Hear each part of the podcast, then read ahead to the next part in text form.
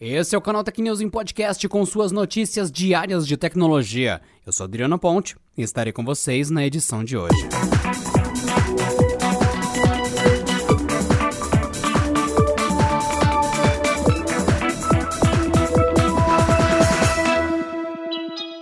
Mesmo com a chegada de uma nova geração de videogames, foi o Nintendo Switch que dominou em 2020 nos Estados Unidos. O console, lançado em 2017, foi o mais vendido não apenas no ano passado, como também durante a temporada de Natal, deixando o Xbox Series X e S e o PlayStation 5 para trás. Os números são da NPD, empresa de análises de mercado que divulga informações financeiras sobre o mercado de jogos. O diretor da NPD, Matt Piscatella, pontuou que a performance da Nintendo faz de 2020 seu segundo segundo maior ano em vendas, ficando atrás apenas de 2008, quando o Wii explodiu no mercado americano devido ao seu apelo junto ao público chamado casual. Enquanto isso, a escassez de unidades dificultou a venda do PlayStation 5 nesse quadro, com o aparelho tendo a vice-liderança em unidades vendidas. Apesar disso, para a Sony, o período também foi de recordes, com o PS5 sendo o console da empresa que mais gerou lucros em seu dezembro de estreia.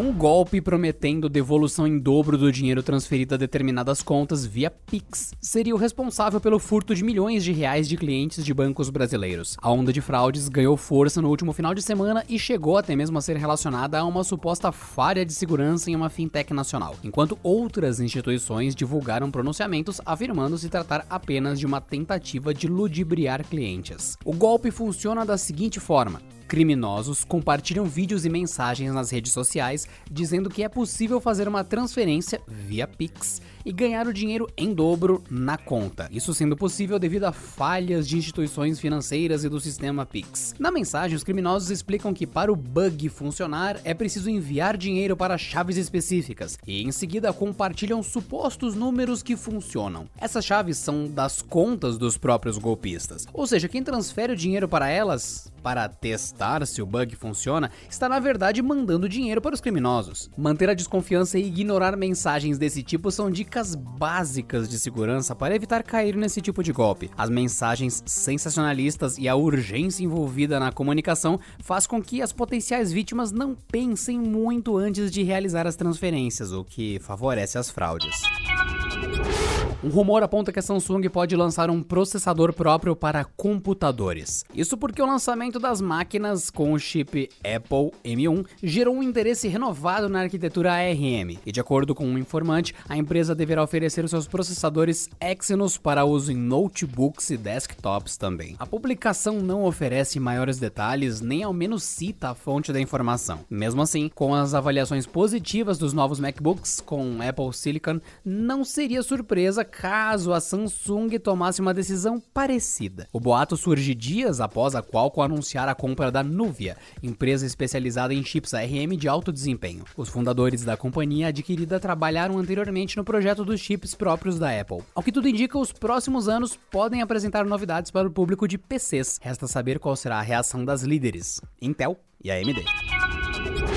Falando em Samsung, o celular intermediário com armazenamento inédito da fabricante que surgiu em rumores em novembro passado voltou a aparecer na internet. O Galaxy M62 deu as caras no banco de dados da FCC, a Anatel dos Estados Unidos, por assim dizer, com alguns documentos que revelam uma bateria gigantesca. De acordo com a certificação, o telefone deve ter capacidade de bateria de 7000 mAh com suporte ao carregamento rápido de 25 watts da Samsung, graças ao carregador EP-TA800. A bateria do aparelho, inclusive, é a mesma do Galaxy M51. Segundo o site Sam Mobile, o Galaxy M62 é dual SIM, possui conectividade LTE, ou seja, 4G, GPS, Wi-Fi, Bluetooth, NFC e USB tipo C. Ainda deve rodar o Android 11 com a One UI 3 já de fábrica. Ainda não há nenhuma informação sobre data de anúncio ou preço do Galaxy M62 em nenhum mercado.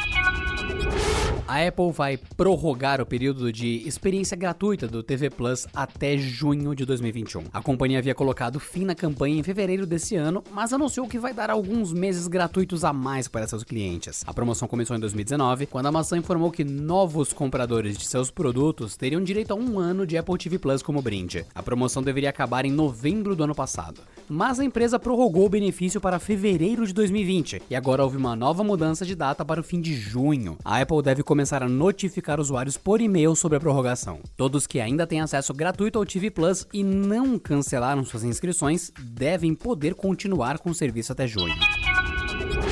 E essa edição do canal Tech News e Podcast fica por aqui. Nos vemos no próximo episódio com as principais notícias de tecnologia do mundo. Até lá. Este episódio contou com o roteiro de Beatriz Vacari e edição de Luiz Paulino.